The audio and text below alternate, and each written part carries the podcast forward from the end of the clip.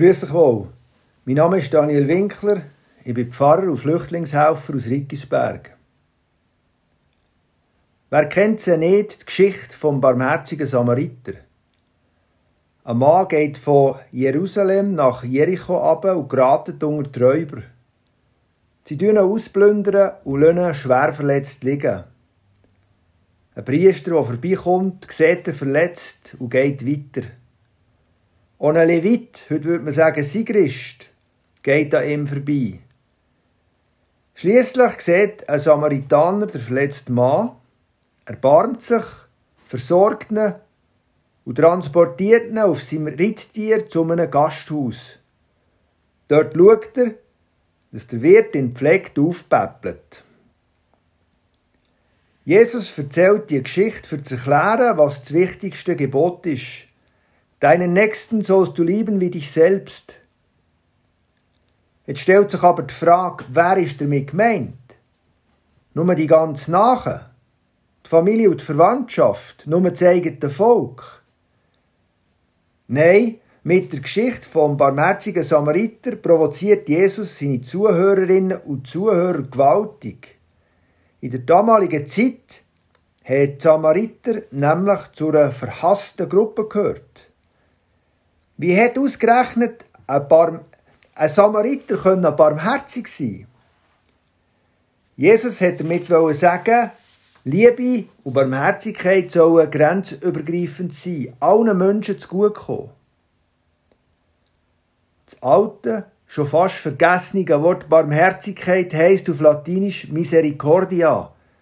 Das bedeutet wörtlich, ein Herz zu haben für die, die arm dran sind also von der direkten Not von einem Menschen, von seiner Bedrängnis, seiner Verzweiflung oder seinem Unglück berührt werden.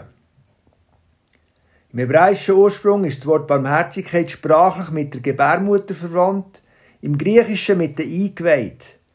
Immer geht es dabei also um den sensiblen Bauchraum, wo die tiefen Gefühle und die eigene Verletzlichkeit hocken. Barmherzigkeit löst den Panzer, wo unsere Seele umgibt und erweicht verhärtete Herzen. Wer sich am Elend nicht verschließt, wer sein Herz im Mitgefühl auftut, ist barmherzig. Fließend geht es in konkrete Hilfeleistung über. Barmherzig ist, wer zärtlich reagiert auf jemanden, der in Not ist, wer gütig und freigebig die nötige Unterstützung schenkt. Eine solche Weichheit liegt gegenwärtig nicht im Trend.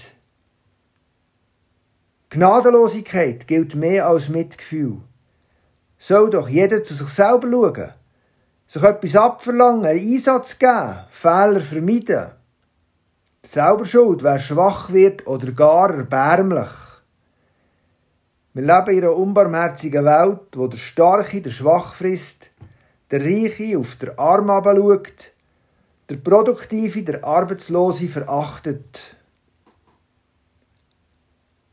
Es ist das Mitgefühl, das uns innerlich bewegt, wenn wir andere sehen leiden. Diese Fähigkeit haben alle Menschen von Geburt an. Man hat sie experimentell schon bei Säuglingen festgestellt.